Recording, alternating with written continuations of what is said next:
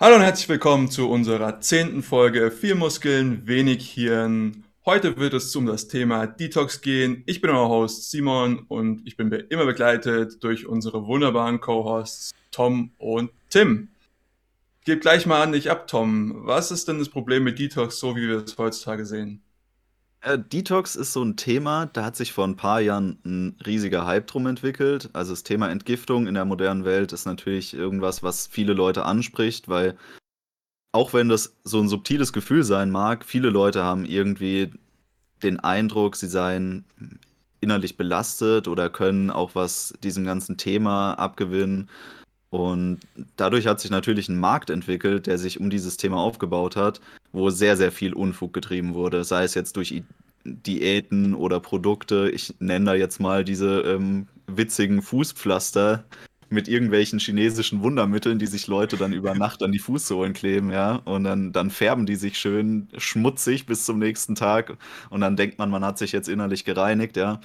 Das ist natürlich alles äh, grober Unfug, sage ich jetzt mal. Aber das Thema Detox an sich ist sehr interessant und ähm, ich glaube, wir drei haben alle so unsere eigene Philosophie dazu. Wir haben auch unsere eigenen Erfahrungen damit gemacht. Und ich glaube, wir haben da auch einen ganz großen Experten unter uns, das ist der Tim. Der wird euch jetzt mal so ein bisschen was erzählen, glaube ich. Ja, wir hatten das ja in dem Podcast in verschiedensten Folgen schon mal angesprochen, dass ein großes Teilgebiet der Gesundheit und der Ernährung generell das Entzündungsmanagement ist. Also wie gehe ich mit Entzündungsprozessen in meinem Körper um und wie werde ich mir der Quellen dieser Entzündungen bewusst und wie werde ich mir bewusst, wie ich diese Quellen vielleicht zu meinem Vorteil beeinflussen kann.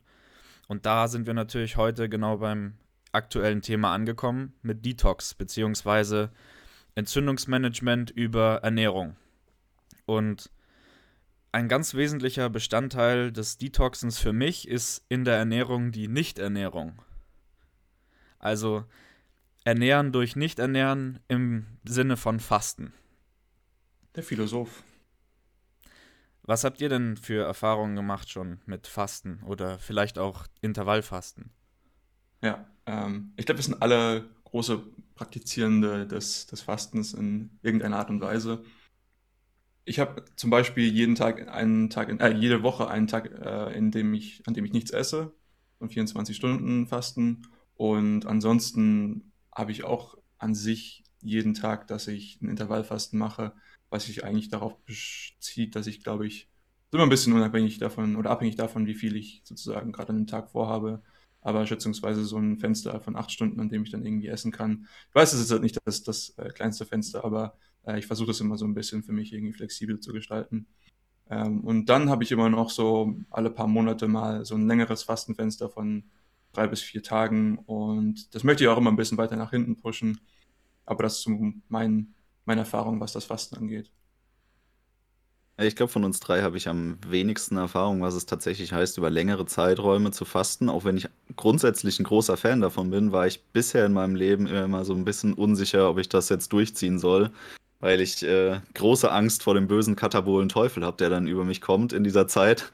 Uh. Aber Auf der anderen Seite bin ich ein sehr großer Fan des Intervallfastens und ich praktiziere das auch schon äh, länger, als ich mich zurückerinnern kann, glaube ich. Ähm, zum einen ist es was, was schon immer gut in meinen Lebensstil reingepasst hat, weil ich nie der, der Mensch war, der großartig gefrühstückt hat. Also war es für mich sehr leicht, diese Mahlzeit am Tag zu skippen und einfach zu sagen, okay, ähm, ich schiebe dieses Fenster immer weiter hinten raus, bis ich meine erste Mahlzeit zu mir nehme. Und inzwischen habe ich dann 'n relativ, ähm, großen Zeitraum, wo ich so ungefähr von 9 Uhr abends des Vortags bis, ich sage mal, 14 Uhr des nächsten Tags ein Fastenfenster habe, in dem ich nichts esse. Und die positiven Effekte davon, ähm, haben mich auch eigentlich sehr überzeugt, dabei zu bleiben. Ja, Was sind denn so positiv ja, ich glaube, was sind denn so positive Effekte, die dich da, sag ich mal, ein bisschen überzeugt haben? Ich weiß noch, das erste Mal, als ich gefastet habe, äh, das war sehr lustig, da dachte ich, das war irgendwann so nach ungefähr 14, 15, 16 Stunden irgendwie, ich gedacht, ich könnte irgendwie Laser aus meinen Augen schießen, weil mein Fokus so extrem hoch war. Aber was sind denn so Erfahrungen, die ihr damit gesammelt habt? Also tatsächlich ist es bei mir so, dass ich ähm, am besten auf nüchternen Magen trainiere. Das ich habe einfach für mich festgestellt, dass ich das konstanteste Energielevel dann habe, wenn ich kurz bevor ich meine Mahlzeit dann zu mir nehme, mein Training quasi in den Tag reinlege. Manchmal ähm, ist mir dann das anabole äh, Fenster auch nicht ganz so wichtig und ich lege mein Training noch weit früher. Das ist natürlich nicht ganz so effizient, aber äh, es geht auch nicht immer um maximale Effizienz bei mir. Ähm, die anderen Effekte, die ich für mich feststellen konnte, ist, dass ich halt, wie gesagt, generell ein konstanteres Energielevel über den Tag verteilt habe. Ich habe ähm, keine Ups und Downs, die ich so feststellen kann. Mein Stoffwechsel funktioniert einfach so wesentlich besser. Ähm, ich, gefühlt reicht dieses Fenster, in dem ich nicht esse, auch genau aus, damit mein Körper in Ketose übergeht, für einen kurzen Moment zumindest.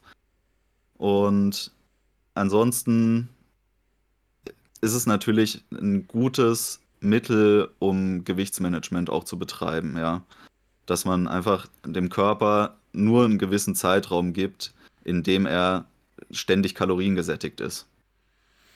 Das ist tatsächlich eins der, ja, ein, ein, eins der Hauptmittel im Fasten generell, die Gewichtskontrolle. Also ich persönlich bin auch so dazu gekommen, als übergewichtiger Jugendlicher. Und ähm, das war das einzige Mittel, was mir damals geholfen hat, wirklich aus dem Übergewicht rauszukommen. Da habe ich angefangen, dann das klassische, wie es halt in den 10er Jahren populär war, ähm, Intervallfasten mit 16,8. Und das hat mir sehr gut gefallen und ich habe es auch geschafft, immer das äh, Frühstück einfach ein paar Stunden rauszuzögern und dadurch eben habe ich Kalorien gespart. Und so habe ich das aufgebaut über ein paar Jahre, dass ich eben immer dieses 16-8 gemacht habe, auch jeden Tag eigentlich. Seltenst mal Ausnahmen, also das kennt ihr ja, es gibt immer irgendwann mal einen Tag, wo es irgendwie anders läuft. Aber ich rede jetzt davon, dass es so 95% aller Tage so vonstatten ging. Und dann vor ein paar Jahren, müssten jetzt wahrscheinlich fünf oder sechs Jahre sein, habe ich dann angefangen, das ein bisschen stärker zu kondensieren und in der letzten Zeit ist dann mein Fastenfenster auch immer größer geworden, also das Essensfenster immer kleiner. Und inzwischen ist es eigentlich so, dass ich jeden Tag 22 zwei Fasten mache. Und also das ist ja schon fast one, one Meal a Day, oder? Also sozusagen genau, eine, eine Mahlzeit am Tag. Also es wäre auch ein One Meal a Day, wenn es nicht so wäre, dass ich nach dem Sport essen würde. Also ich esse nach dem Sport. Und das Ding ist, das kennt ihr sicher auch, wenn man intensiv Sport gemacht hat, dann kann man danach nicht direkt so richtig viel essen. Und deswegen mhm. habe ich immer eine proteinreiche Flüssignahrung, also einen Proteinshake mit Obst und ein paar Mineralstoffzusätzen, ähm, immer direkt nach dem Training.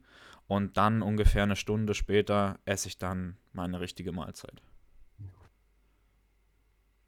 Ja, sind wir heutzutage auch wirklich in der perfekten Zeit. Ja. Im Moment ist Fastenzeit in, in den katholischen äh, Religionen. Ähm, nee, aber tatsächlich ist, ist Fasten ein, ein super interessanter Punkt.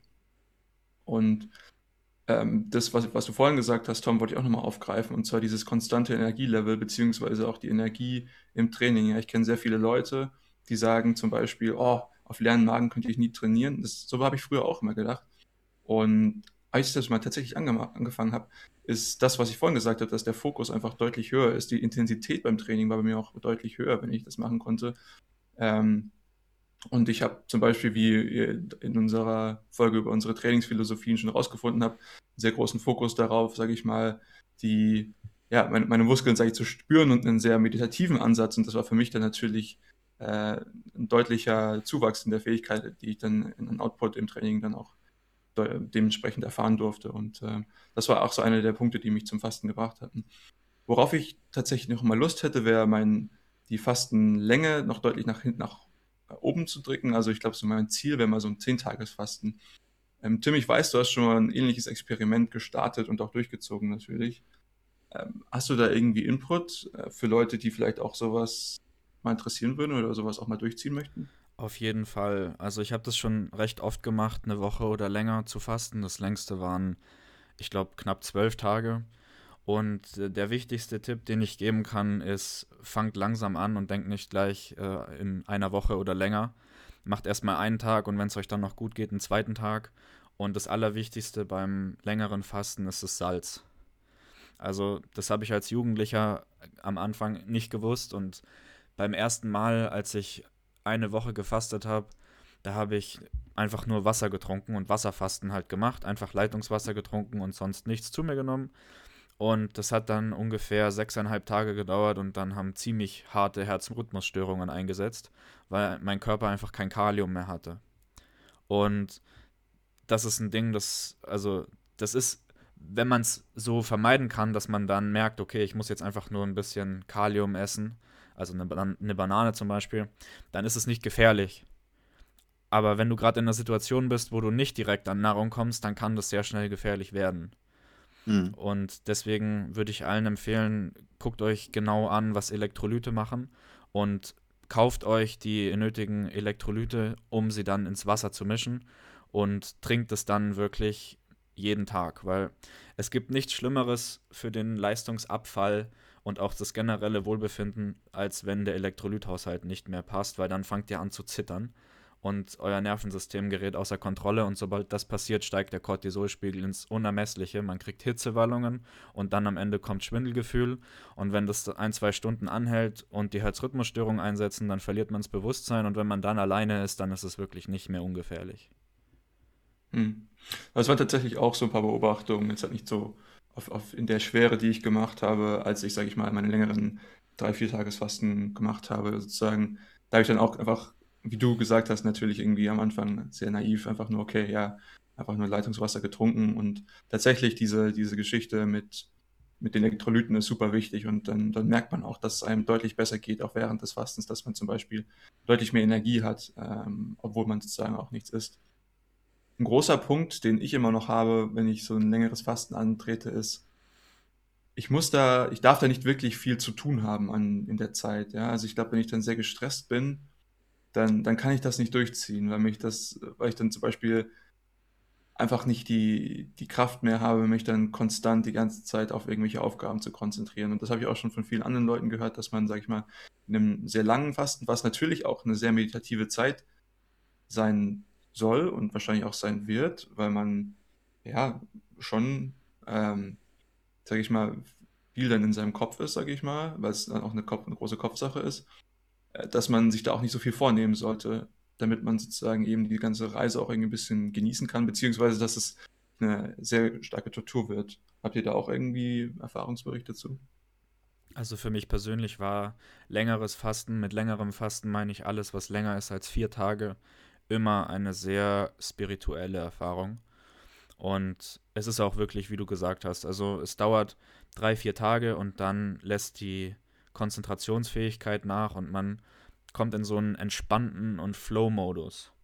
Und ähm, in der Zeit wäre es wirklich praktisch, wenn man das als, als einen Urlaub für die Seele oder sowas betrachtet und das als spirituelles Erlebnis plant und nicht versucht, da das in dem ganz normalen Alltag zu integrieren und dabei noch zu arbeiten.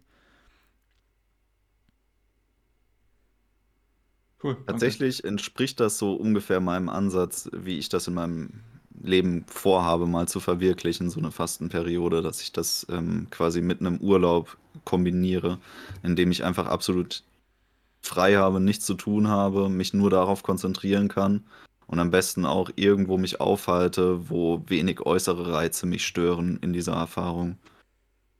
Einfach so ein ähm, worauf ich noch Worauf ich noch eingehen wollte, ist ähm, genau dieses Thema des Wasserfastens. Das ist ja auch ähm, ich sag mal, eine der gefährlicheren Praxen, die so ähm, kursieren.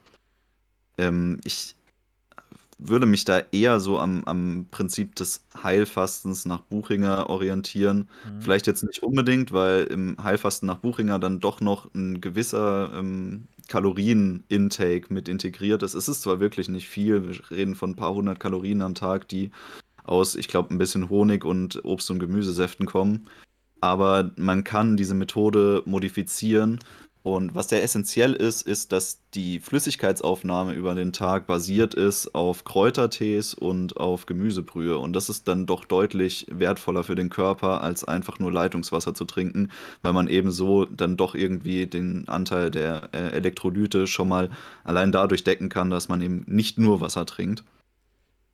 Ähm, es ist trotzdem wichtig, dass man darauf achtet, dass entsprechend die, die Elektrolyte über den Tag gedeckt sind. Ja, also, also okay. du, hast es, du hast es schon angesprochen über das Buchinger Fasten. also ich persönlich mag den Buchinger sehr, sehr gerne, weil der schon vor über 100 Jahren erkannt hat, dass das Wichtigste in der Ernährung tatsächlich die Mikronährstoffe sind. Mhm. Also die Mikronährstoffe sind noch wichtiger als die Makronährstoffe und ein Mikronährstoffmangel wird langfristig zu größeren Problemen führen als ein Makronährstoffmangel.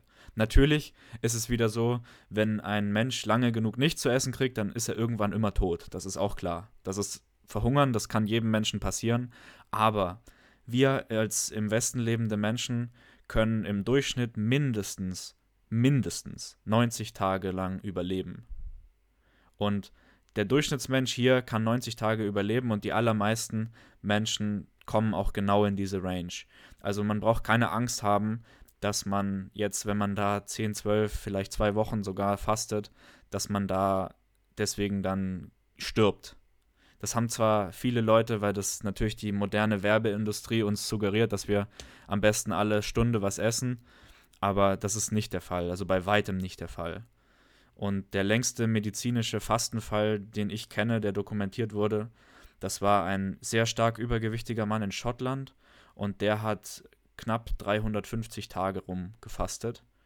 Und ähm, natürlich auch so, wie du es angesprochen hast, nach, so ähnlich wie die Buchinger Methode mit Mikronährstoffen supplementiert und der hat das in wunderbarer Gesundheit überstanden und war danach auch seine, ich glaube, 60 oder 65 Kilo Körperfett los.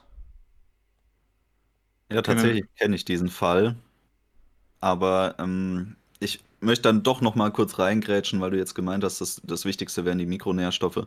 Ich würde es ein bisschen präzisieren und sagen, das Wichtigste sind die essentiellen Nährstoffe. Ich würde jetzt essentielle Fettsäuren und auch vielleicht nicht unbedingt Proteine, aber die essentiellen Aminosäuren einfach damit reinzählen, weil es relativ sinnlos ist, die rauszulassen aus dieser Gleichung. Ähm, man kann es machen, man fährt auch ganz gut, wenn man sich auf Mikronährstoffe in dem Fall erstmal nur fokussiert, weil die körperlichen Vorräte einfach so groß sind und umfassend sind. Aber es bietet viel mehr Vorteile, wenn man eben die ähm, Proteine und essentiellen Fettsäuren mit reinbezieht in die Gleichung. Ja, also da muss ich dir auf jeden Fall recht geben.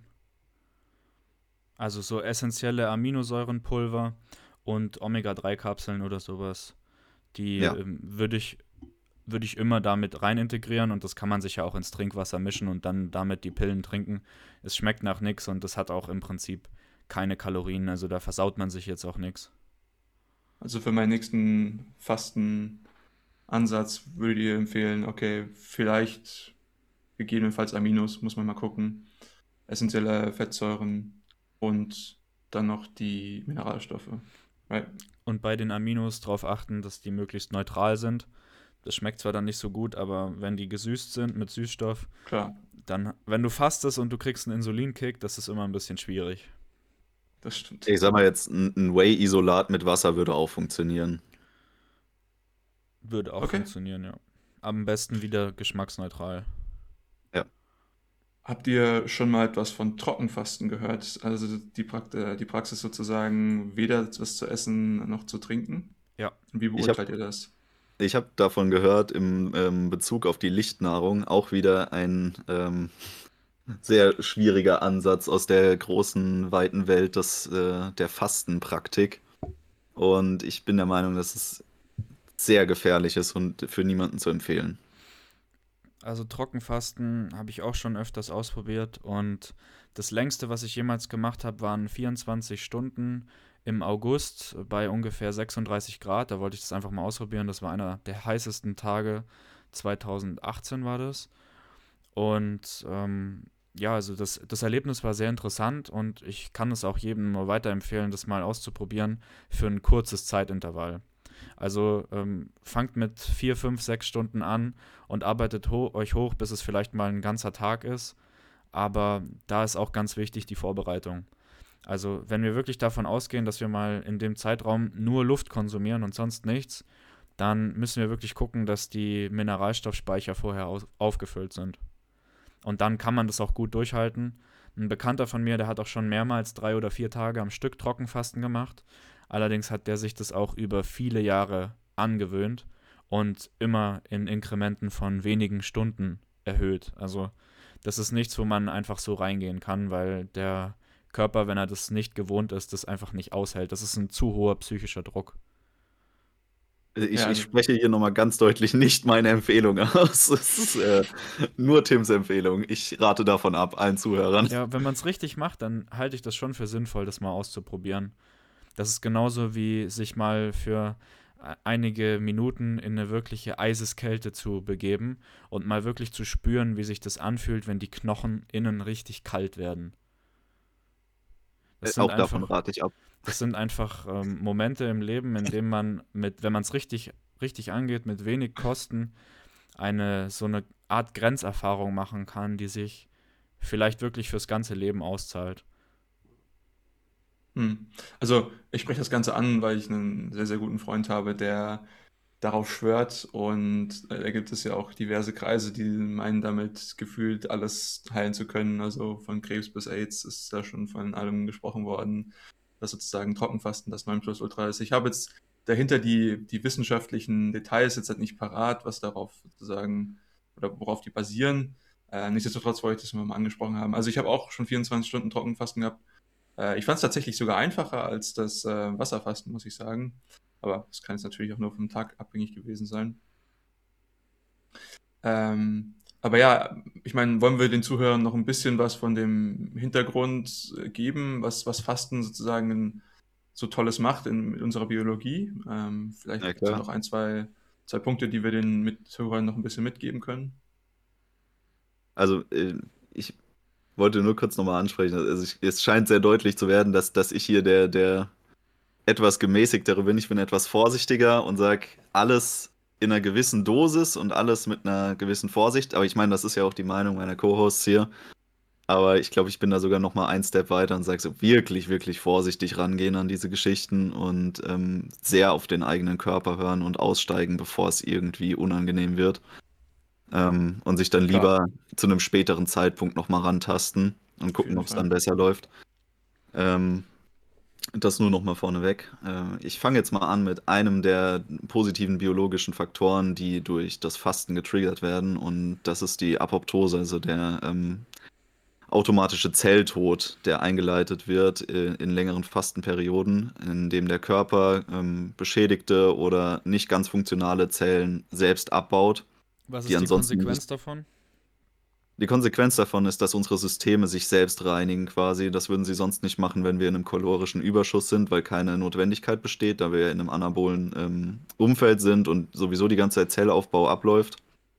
Und sobald man aus diesem anabolen ähm, Milieu rausgeht und man kommt ins Katabole, fängt der Körper an, eigene Ressourcen zu recyceln und neu zu verwenden. Und dann fängt er natürlich eher mit kaputten Strukturen an.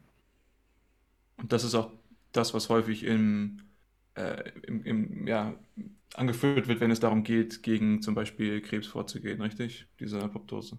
Genau, weil Krebs genau auf dem Entartungsprinzip beruht und in der Theorie die Apoptose dieser, diese Art Zelle zuerst töten würde. Wie sehr mhm. das funktioniert ähm, in Bezug auf die Krebsheilung, das hängt immer sehr, sehr stark von Patient zu Patient ab und vom Stadium und von der Art des Krebses. Also, genau, ja. ähm, ich will sagen, man kann auf jeden Fall durch eine suffiziente Apoptose das Krebsrisiko innerhalb eines Menschen reduzieren.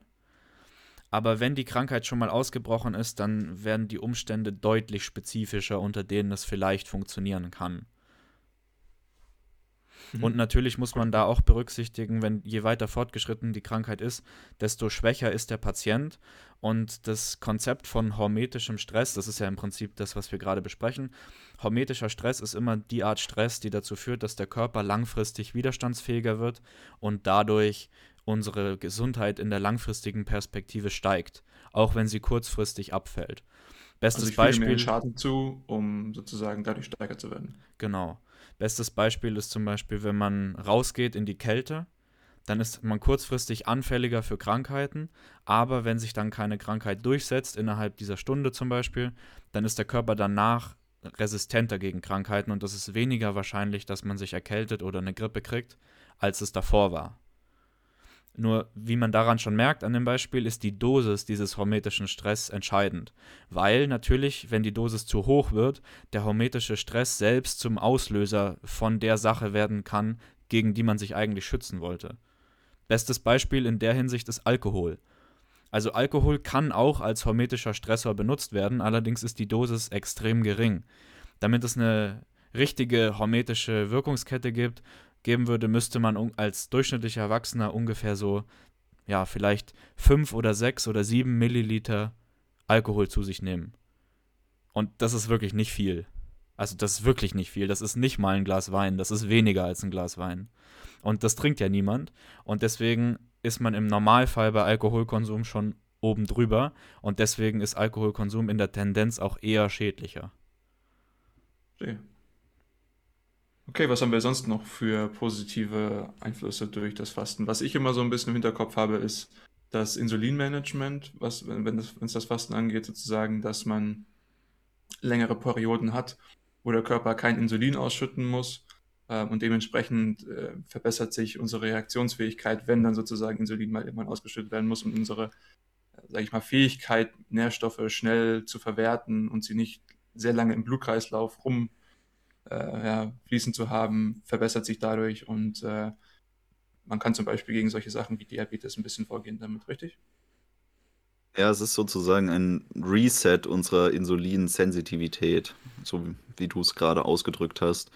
Weil der Körper normalerweise, ich sag mal jetzt beim ähm, Normalbürger, eigentlich mit einer ständigen Übersättigung an Zuckern im Blutkreislauf äh, zu tun hat.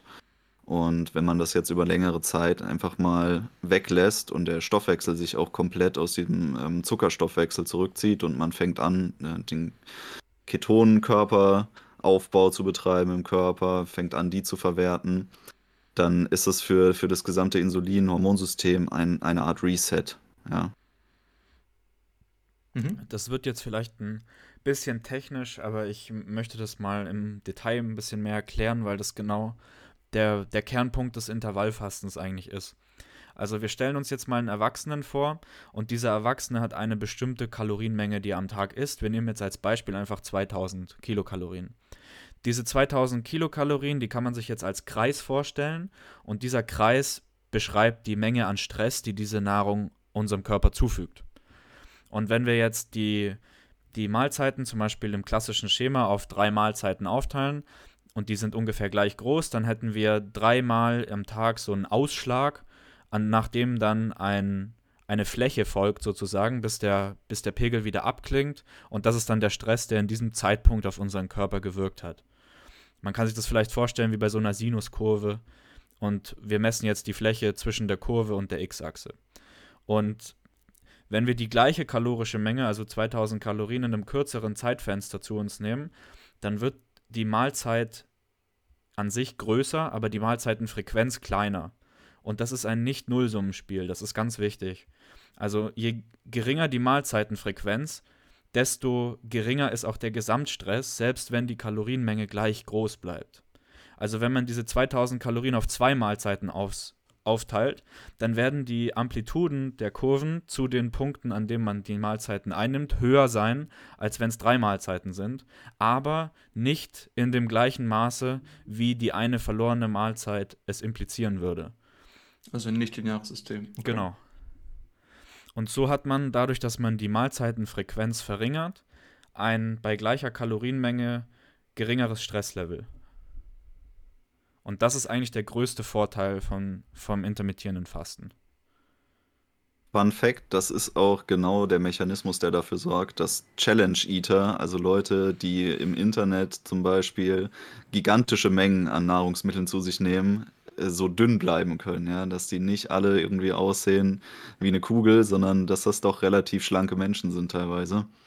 Das liegt einfach daran, dass sie an diesen Challenge-Tagen nur diese eine Mahlzeit zu sich nehmen und auch ansonsten eher Intervallfasten betreiben. Und die Logik ich möchte jetzt sozusagen... deine Bubble hier nicht zerstören, aber die meisten kotzen das auch wieder raus. Ja, ne, nicht alle. Also bei Wettessen ist es eigentlich eine relativ gängige Praxis, dass man das danach dann wieder entfernt. Ja, also ich glaube, wir haben viel über das Fasten geredet und ich würde aber gerne nochmal anspringen, dass tatsächlich ganz viele andere Prozesse auch wichtig für die Entgiftung in unserem Körper sind. Und, aber ich würde gerne nochmal auf eine andere Ebene gehen und sagen, dass so, wie die Auffassung vieler Menschen ist über, das, über, über ähm, Entgiftung, dass das sowas ist, was man macht, wenn man irgendwie Probleme hat, wenn man es merkt, dass es soweit ist, oder was man einfach mal periodisch macht, so, ja, wie gesagt, jetzt halt in, in religiösen Kreisen so, wir haben jetzt irgendwie das Fasten, jetzt irgendwie Ostern etc. Ähm, ich bin allerdings der Meinung, dass das ein kontinuierlicher Prozess sein sollte, dass man sich sozusagen eigentlich an sich andauernd damit irgendwie beschäftigen sollte, weil es sehr viele toxische Prozesse gibt oder toxische Stoffe, toxische Auswirkungen, die den Körper irgendwie beeinträchtigen. Und deswegen bin ich diesen, verstehe ich auch nicht diese, diese Bewegung zu sagen, oh, ich mache jetzt halt mal einen Detox und Natürlich kannst du nicht die ganze Zeit fasten, das, das sehe ich irgendwo ein, aber für mich ist es trotzdem irgendwie ein Prozess, der zumindest in der Konzeptionierung, wenn ich darüber nachdenke, nicht einfach so ein einziges Event sein kann. Ja, auch ökologisch betrachtet ist Fasten ja was, was dauerhaft abläuft eigentlich. Wenn man sich so, das mache ich ja ganz gerne, sich in einen Urzustand zurückversetzt, dann ist es so, dass, ähm, wenn man sich jetzt mal überlegt, die Nahrung konnte nicht haltbar gemacht werden. Man hatte nicht immer gleich was zu essen. Man konnte nicht morgens an den Kühlschrank laufen, sich seine Packung Käse rausholen, sich ein Toastbrot in den Toaster stecken und los geht's, sondern man musste ja erstmal losziehen und sich irgendwo was zu essen besorgen. Also genau diese Intervallzyklen, in denen Nahrungsaufnahme erfolgt ist und vor allem in denen die Kalorienmenge auch dafür da war, um ähm, eine gewisse Mahlzeit zu haben, das war ganz natürlich für uns und das über Millionen von Jahren hinweg eigentlich. Und diese Dauerübersättigung mit Kalorien und Nährstoffen, das ist eine sehr moderne Entwicklung, die wir hier ähm, sehen.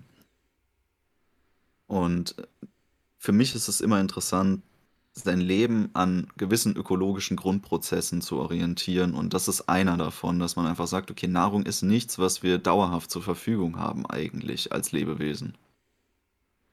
Ja, sehe ich auch so.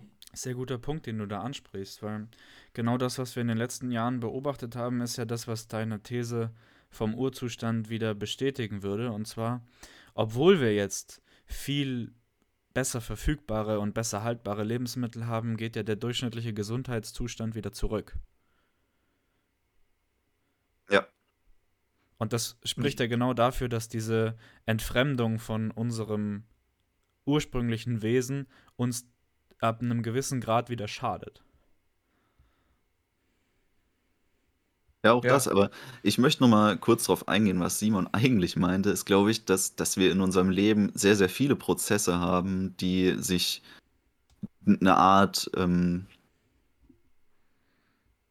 Toxizität aufweisen, ja. Also das ist nicht nur unsere Ernährung oder ähm, die Belastung aus der Umwelt, die wir täglich erfahren und die sich in unserem Körper äh, bemerkbar macht, sondern es sind auch, ich sag mal, psychische Belastungen, von denen wir uns ähm, periodisch entfernen sollten. Sei das jetzt unser soziales Umfeld, aus dem man mal raus müsste, oder sei das unser täglicher digitaler Konsum. Man kennt es ja, die Bildschirmzeit, ja, die man vielleicht in, in manchen Fällen mal deutlich reduzieren sollte oder vielleicht auch einfach mal alle Bildschirme aus seinem Leben entfernen sollte für gewisse Perioden. Und das sind eigentlich auch Formen des Detox, die, die heutzutage extrem relevant werden. Weil du gerade Bildschirmzeit sagst, es ist heutzutage so, dass man das in Nicht-Bildschirmzeit misst. Ist wahrscheinlich einfacher. Genau.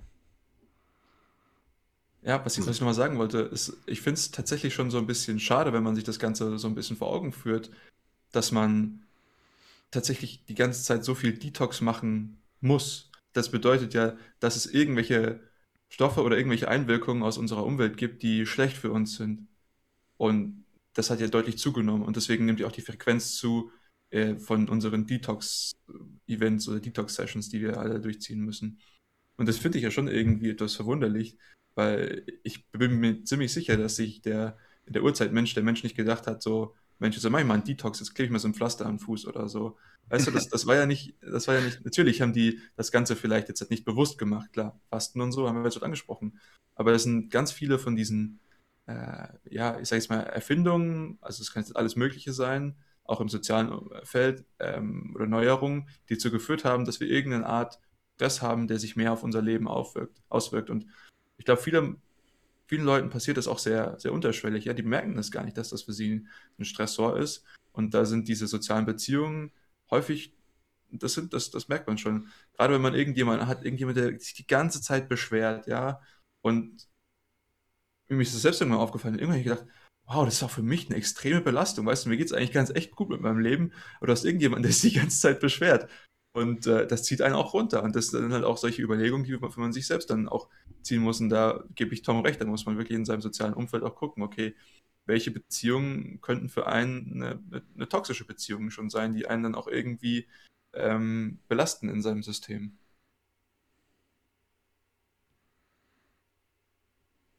Ja, also dieses Thema Detox ist, denke ich, für, für viele Menschen was sehr Interessantes. Und wie wir schon eingangs in der Folge erwähnt haben, hat sich das im, im Markt dazu niedergeschlagen, ja. Also sei es, dass man durch den Supermarkt geht und dann stehen da irgendwie zehn Detox-Tees äh, im Regal. Oder ähm, es wird die nächste Saftkur angeboten. Ich meine, ich glaube, von Aldi oder Lidl gab es inzwischen auch schon so Pakete, die man kaufen konnte, wo dann eine Saftkur enthalten war. Ähm, wo dann der, der, wo man als Konsument durch den Markt geht und sich angesprochen fühlt davon auf einer inneren Ebene, weil man sich eben irgendwie so fühlt, als hätte man es nötig, sich zu entgiften. Und allein schon, dass dieses Gefühl irgendwie was ist, was vorherrschend ist, ist eigentlich ein relativ, ich sag mal, schon besorgniserregendes Zeichen.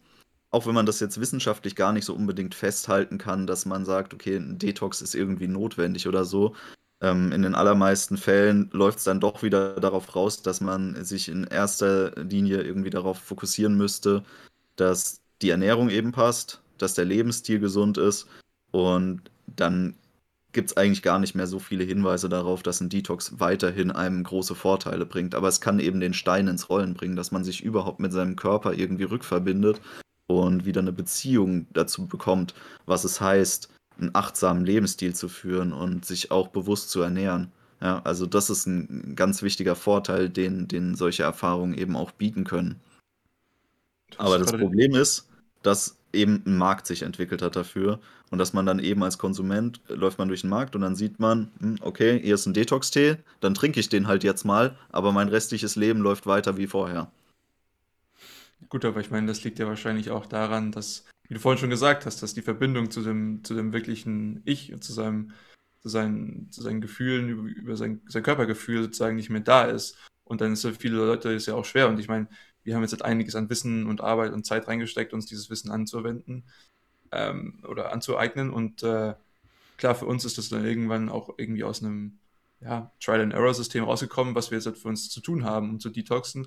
Viele Leute ist das halt natürlich die einfache Alternative, wo sie sich nicht viel anlesen wollen. Aber ähm, worauf ich nochmal hinaus wollte, ist, dass ja so ein, so wiederkehrendes Thema, was wir in ganz vielen Episoden an, ansprechen, wenn es um Ernährung geht, dass viele von diesen Detox-Geschichten halt auch einfach eine Elimination der, der Stressoren ist, ja, wie, es bei der Eliminationsdiät bei Paleo, äh, Paleo beziehungsweise vegane Ernährung ja auch schon so ähnlich war, dass wir gewisse Stressoren eliminieren.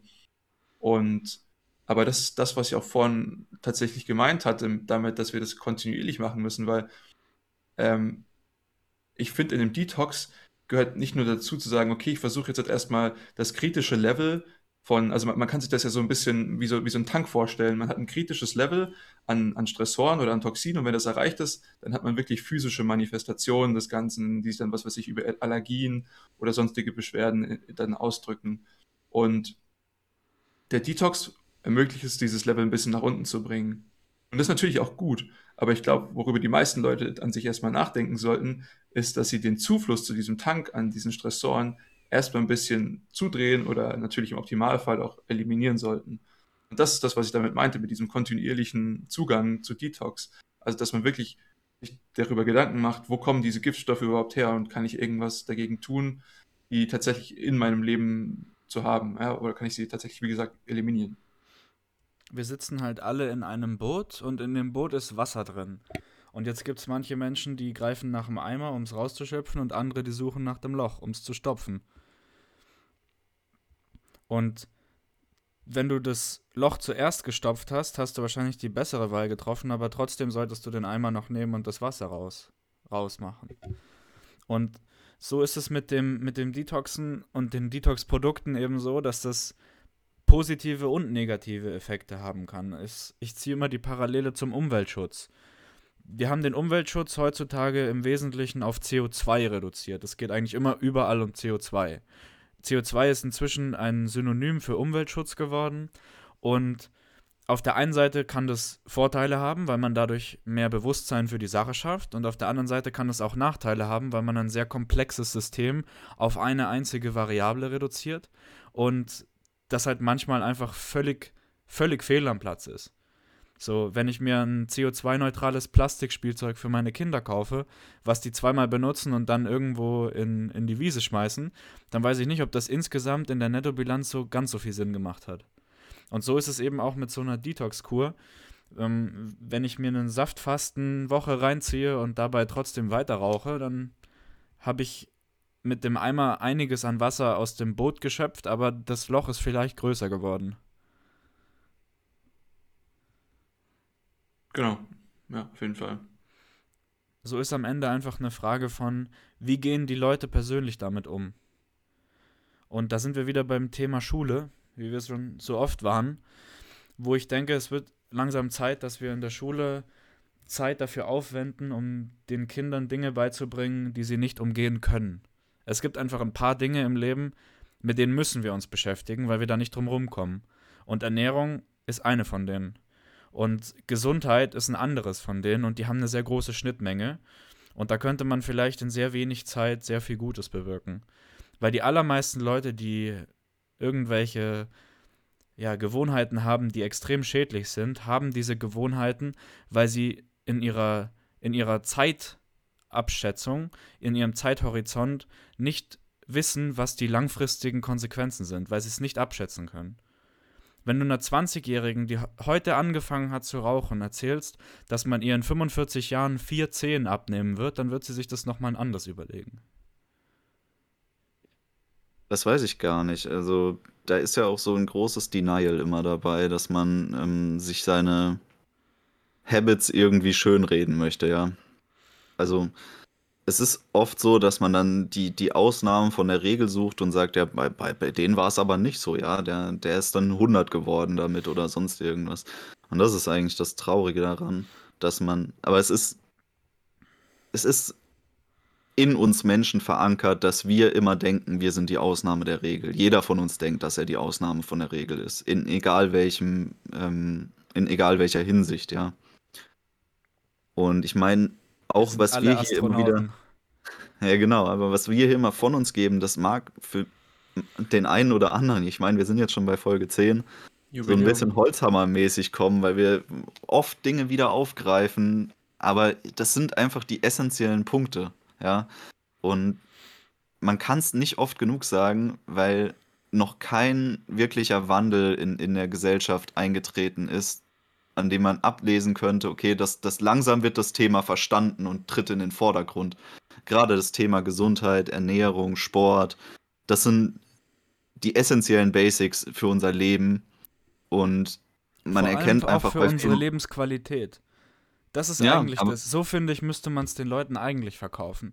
Anstatt zu sagen, du solltest das und das tun, damit die Krankenkassenkosten sinken, sollte man den Leuten sagen, du sollst das und das tun, weil du dich dann besser fühlst und dein Leben dir dann mehr Spaß macht. Und weil du nur einmal lebst und wenn du tot bist, kommt das große Nichts, es gibt keinen Himmel, keine Hölle und das ist eigentlich eh alles egal. Und damit du nicht traurig wirst, solltest du wenigstens ein bisschen Spaß haben. Aber wenn du halt die ganze Zeit deinen Raucherhusten hast, hast du eben keinen Spaß. So müsste man es eigentlich sagen. Gut. Ähm, Na, echt jetzt nicht unbedingt so. Ja, ich wollte gerade sagen, Tim, Tim, tritt jetzt halt vielleicht ein paar Leuten auf die Füße, aber ähm, was ich nochmal dazu sagen sollte, was Tom das gesagt hat, dass wir gewisse Themen öfters aufgreifen, das ist auch für mich so ein paar, so, so, eine, so ein gewisses Maß zu sagen, das ist gar nicht so schwer, wenn es wirklich diese Basics geht. Das sind gerade so diese Grundprinzipien wie diese Via, Neg Via Negativa, dass wir sagen, wir eliminieren gewisse Sachen so. Das, was wir hier erzählen, muss nicht schwer sein. Natürlich, wenn man dann in die letzten 5 bis 10 Prozent der Optimierung gehen möchte, da kann es dann einiges an komplexen und äh, durchaus interessanten Konzepten geben, die man sich da anlesen kann. Aber die, die Basics, die wirklich dazu führen, dass man da sehr, sehr weit kommen kann, die sind nicht schwer. 100% hast du da recht. Und beim Detoxen ist es genauso, wie du es gerade gesagt hast. Die Punkte, die wirklich einen richtig großen Unterschied sofort machen, sind nicht die Detox-Tees und auch nicht die Fastenkuren, sondern erstmal weniger von den Dingen zu konsumieren, von denen wir eh wissen, dass sie uns wirklich schaden. Genau. Ja. Also weniger Toxine, wie gesagt. Eimer versus Loch finden. Und ich glaube, dass da auch jeder Mensch an sich ein ganz gutes Gespür dafür hat, was ihm eigentlich schadet. Man muss nur aus diesem Kreislauf ausbrechen, der dazu geführt hat, dass man sich die Dinge in seinem Leben immer wieder schön geredet hat oder dass man gesagt hat, naja, so schlimm ist es ja gar nicht. Ja, also gerade bei toxischen Beziehungen oder Angewohnheiten ist es so, dass man irgendwann einfach den, den harten Cut ziehen muss und sagen muss, okay, ich verbann das jetzt einfach mal für eine gewisse Zeit aus meinem Leben. Und sobald man das mal geschafft hat, dann ist den meisten Leuten sowieso ziemlich klar, okay, da ist ganz schön was falsch gelaufen die letzten Jahre. Ich sollte e- eigentlich eher dabei bleiben, wie ich es jetzt gemacht habe. Ja, also auf jeden Fall, sobald man mal, das ist halt auch mal dieses, dieses Problem, man, das, was vorhin Tim so ein bisschen angesprochen hatte, man hat irgendwie eine, eine gewisse Angewohnheit und die macht irgendwie einem Spaß. Ja, ich, was weiß ich, man isst gerne Pfannkuchen oder sowas mit Nutella obendrauf, was weiß ich. Und jetzt das bereitet einem sehr viel Spaß, das jedes Mal zu essen, aber man kann sein zukünftiges Ich gar nicht sich vorstellen, wie viel gesünder und wie viel wirklich auch fröhlicher man wäre, wenn man sozusagen diesen gewissen Stressor zum Beispiel nicht zu sich nimmt. So, das ist ein dummes Beispiel. Aber das ist halt auch eines der Probleme und natürlich ist das eines der großen Probleme der Menschheit, dass man sozusagen ungeduldig ist mit dem, was man hat. Man möchte sozusagen immer das Jetzt genießen so ein bisschen, weil natürlich die Zukunft ist immer ungewiss so, ne? Also ich meine, wenn ich übermorgen tot umfall, so, dann habe ich jetzt lieber noch all die Pfannkuchen mit Nutella, die ich essen kann, so. Wirklich? Aber, ja, weiß ich nicht. Wie siehst du das? Na, ich, ich sehe das nicht so, weil wenn ich übermorgen tot umfalle, dann will ich trotzdem noch die Tage einigermaßen genießen können und nicht da ähm, mir die ganze Zeit im Hinterkopf behalten, dass ich jetzt in 48 Stunden sterben würde und deswegen noch möglichst viel Schaden in meinem System verursachen will, damit es äh, dann, weil es ja eh keine Rolle mehr spielt, so. Also, ich verstehe schon, was du meinst, wenn man das jetzt gesagt bekommt, dass der Teufel bei dir vorbeikommt und sagt, in 40 Stunden hole ich dich ab. Ja, dann ist es natürlich ein Beispiel, da ist eigentlich dann, da ist es dann eh egal, was du machst. Dann kannst du alles machen. So, dann hast Man beachte, ja dass, dass bei Tim nicht der Tod kommt und ihn abholt, sondern gleich der Teufel, der weiß schon gleich, wo es hingeht. ja, die Fahrkarte ist schon gebucht, genau. Und du willst aber eigentlich in, in echt, willst du ja gar nicht wissen, wann du stirbst und eigentlich weißt du es ja auch gar nicht. Und Korrekt. wenn das so ist, dann musst du ja immer davon ausgehen, dass du eigentlich noch ziemlich lange lebst, weil das einfach wahrscheinlicher ist. Als junger Mensch musst du davon ausgehen, dass du noch recht lange lebst. Das ist einfach wahrscheinlicher. Und dann willst du ja schon eher langfristig dein, dein Wohlbefinden maximieren und nicht kurzfristig. Und es kann ja durchaus sein, dass der erste Nutella-Pfannkuchen ein, ein wunderbarer Genuss ist und dass der dir viel mehr bringt, als er dir schadet. Die Frage ist, ist es beim fünften Nutella-Pfannkuchen auch noch so? Und da kommen wir genau zu dem, was du vorhin gesagt hast über das Thema Dosis. Und es ist auch kein Problem, wenn man, wenn man einen Nutella-Pfannkuchen isst aber die meisten Leute essen nicht einen Nutella-Pfannkuchen. Mhm. Es ist auch überhaupt kein Problem, wenn du jeden Tag eine Zigarette rauchst. Aber das macht auch niemand. Das ist eine, einer der größten Missverständnisse zum Thema Hedonismus, die es gibt auf dieser Welt. Die Menschen haben Hedonismus immer als das aufgefasst, dass man ähm, Genuss maximieren will und ähm, denken dann aber in einer extrem kurzen Zeitskala, quasi von Tag zu Tag, dass man quasi in einem Tag den Genuss maximieren muss.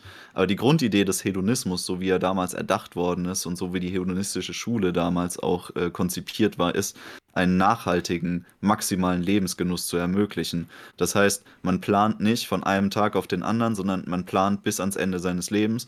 Und die ähm, Genussmaximierung war eigentlich vor allem so gedacht, dass man möglichst wenig Leid in seinem Leben ähm, integriert und gleichzeitig mit den geringsten Mitteln den höchsten Genuss für sich erzielen kann. Also ganz krass gesagt waren sie der Meinung, dass ähm, der glücklichste Mensch ist derjenige, der mit Wasser und Brot schon glücklich ist und ähm, nicht die äh, ausgefallensten, exotischsten Lebensmittel konsumieren muss oder irgendwie sich den größten Genüssen und äh, sich all seinen Trieben hingibt. Ja. Und das ist so dieses Ding, dass, dass wir in einer falsch verstandenen hedonistischen Gesellschaft leben. Also das ist von Kultur zu Kultur auch unterschiedlich, ähm, wie weit das geht. Aber ich denke, man kann schon sagen, dass wir in einer gewissen Genusskultur gelandet sind, wo es oft darum geht, kurzfristig und nicht nachhaltig ähm, seinem Leben Freude zu bereiten. Ich kann das meine war auch das, was ich, Zustimmung fast gar nicht in Worte fassen. ja, genau, genau. Das war auch das, was ich vorhin damit meinte, dass wir der Fakt alleine, dass wir Detox betreiben müssen, so, das liegt ja auch einfach daran, dass wir zum Beispiel, wie du gerade eben gesagt hast, in so einer Art Genusskultur uns befinden und sagen, dass wir in so einem, so einem Umfeld sind, äh, wo diese ganzen Stressoren einfach durch unsere, unser Genuss oder beziehungsweise Konsumverlangen irgendwie hervorgerufen werden. Und äh, wenn man sich dann allein schon mal darüber Gedanken macht, ob man vielleicht irgendwie diesen Genuss auf eine andere Art und Weise sozusagen seine eine Lebenszeitmaximierung, das fand ich sehr schön, diese Betrachtung. Ich versuche sozusagen äh, die kom komplette, den kompletten Genuss zu maximieren, den ich über meine Lebenszeit habe.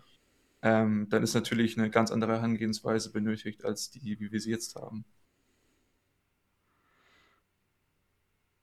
Einfach die Zeit betrachten. Genau, Zeit ist wichtig. Es gibt viele Dinge, die machen kurzfristig Spaß, sind aber langfristig schädlich. Und es gibt viele Dinge, die machen kurzfristig nicht unbedingt nicht Spaß oder verursachen Leid, aber machen halt ein bisschen weniger Spaß, sind aber langfristig deutlich bekömmlicher. Und Mhm. das ist genau das, was Tom in seinem Hedonismus-Beispiel erklärt hat. Wenn wir das schaffen können in der epikureanischen Perspektive, dass wir den Körper frei von Schmerz halten, weitestgehend, und dann noch den, den Geist und den psychologischen Stress auch möglichst frei, also möglichst frei, möglichst frei davon werden, dann können wir mit den minimalsten Mitteln ein sehr glückliches Alltagsleben führen. Und das ist oft ein viel einfacher zu erreichendes, viel nachhaltigeres und vor allem sogar insgesamt viel besseres Leben, als wenn man versucht, diese kurzfristigen Highlights immer wieder zu machen. Mhm. Ja, und das sind alles keine neuen Ideen. Das ist alles schon vor langer, langer Zeit erdacht worden. Und wenn ich den Zuhörern Hörern irgendwas empfehlen kann, dann ist es, sich mal mit diesen beiden philosophischen Schulen auseinanderzusetzen. Einmal mit dem Hedonismus, mit Epikur, aber auch mit der stoischen Schule, also mit Epiktet. Und allein schon diese beiden Vordenker, die diese Schulen quasi ähm, gegründet haben, haben schon so viel erkannt darüber, was es heißt, ein nachhaltiges Leben zu führen, dass wir bis heute davon profitieren können, uns diese Ideen zu eigen zu machen. Und zwar, ich sage da ausdrücklich beide Schulen. Ja. Es gibt nicht eine, die der anderen großartig überlegen wäre. Zumindest aus meiner Sicht. Die Synthese macht den, macht den Spaß an der Stelle. Also die, die äh, Idee ist eigentlich, wenn man beides kombiniert, dass man das Leben ausrichtet auf einer Art minimalistischen Abstinenz. Und die, die Abstinenz in dem Sinne von, dass man sich ganz genau überlegt, eben, dass man minimiert, welche Dinge man wirklich aus dem Leben streichen muss, beziehungsweise streichen will, damit man langfristig den größten Nutzen hat. Und dass man sich auch überlegt, welche Dinge einem kurzfristig noch moderat viel bringen, aber dafür langfristig zum Beispiel ein eskalierender Prozess darstellt. Also das beste Beispiel, was wir auch alle drei leidenschaftlich prakt praktizieren, ist Kraftsport. Es gibt durchaus Tage, an denen macht es wunderbar Spaß, sich eine Stunde oder zwei Stunden lang zu verausgaben. Aber es gibt auch Tage, an denen macht es überhaupt keinen Spaß und man hat auch überhaupt keine Lust drauf. Aber man macht es dann trotzdem, weil es in der Gewohnheit ist.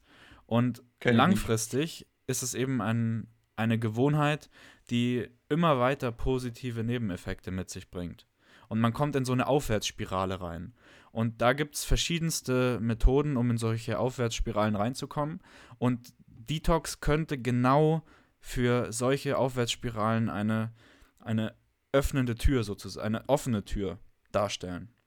Und deswegen, auch wenn die meisten Detox-Sachen erstmal gar nichts bringen, bin ich trotzdem ein großer Befürworter davon, dass Leute sich mal damit auseinandersetzen, weil es kann sein, dass ein Durchschnittsmensch, der sich noch nie mit Ernährung und Gesundheit beschäftigt hat, durch eine dreitägige Saft Saftkur, die zwar nichts gebracht hat, trotzdem zu einem höheren Bewusstsein für die letzten 50, 60, vielleicht 70 Jahre seines Lebens führen kann.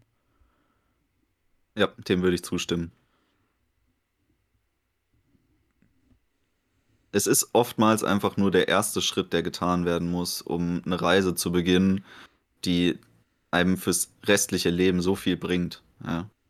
Und das, jeder fängt irgendwo im Kleinen an und mit Sicherheit fängt auch niemand perfekt an und niemand fängt vielleicht auch mit dem Richtigen an. Wir haben alle Fehler gemacht auf unserem Weg und haben aber daraus gelernt und stehen jetzt da, wo wir stehen und wir befinden uns immer noch in diesem Zustand der Entwicklung und können so viel Neues lernen. Und ähm, wir können auch sicher von, von unseren Zuhörern noch sehr, sehr vieles lernen. Und eigentlich genau das ist eine der Motivationen, aus denen wir angefangen haben, diesen Podcast zu betreiben. Klar, also das ist das Framing, so kontinuierliches, lebenslanges Lernen. Ja. So wie bei den Pflanzen. Jede Pflanze, die aufgehört hat zu wachsen, hat angefangen zu sterben.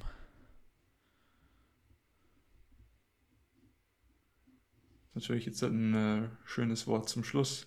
Meine Jungs, habt ihr sonst noch irgendwas zu dem Thema, was ihr loswerden wollen würdet? Nee, ich möchte nochmal ähm, unseren Sponsor promoten, ja, die indische Fight Milk. Und wenn ihr mal ganz genau wissen wollt, was es mit der indischen Fight Milk auf sich hat, dann könnt ihr mal in die Beschreibung gucken. Da ist unser Instagram-Kanal verlinkt und da werden wir euch ein schönes Rezept dafür reinposten. Das ist äh, auch ein gutes Getränk, um Entzündungsmanagement zu betreiben, wenn wir hier schon über Detox reden. Ich wollte gerade sagen, es gibt noch andere Arten und Weisen, außer den Detox, um seine Entzündung nach unten zu bekommen. Nee, also außer der indischen Fight Milk zu danken, habe ich jetzt auch nicht mehr viele Worte, außer probiert es einfach mal aus. Ja, wir haben eine der, der wichtigen Konzepte, die wir, glaube ich, bei allen Sachen angesprochen haben, graduell anfangen, ja, ein paar Stunden, da mal zwei Stunden nach oben pushen, so eure Fasten, Fenster zum Beispiel und einfach darauf hören, wie euer Körper darauf antwortet. Und dann könnt ihr euch einfach von da aus weiterhangeln. Ja, wir packen euch auch noch ein paar Quellen in die Beschreibung rein. Da könnt ihr euch weitergehend informieren, wenn ihr Lust darauf habt und wenn euch das Thema irgendwie angeregt hat. Und ähm, wir wünschen euch sehr viel Spaß dabei. Gute Zeit, ne? Bis zum nächsten Mal. Vielleicht gibt es eine elfte Episode. wir hören uns.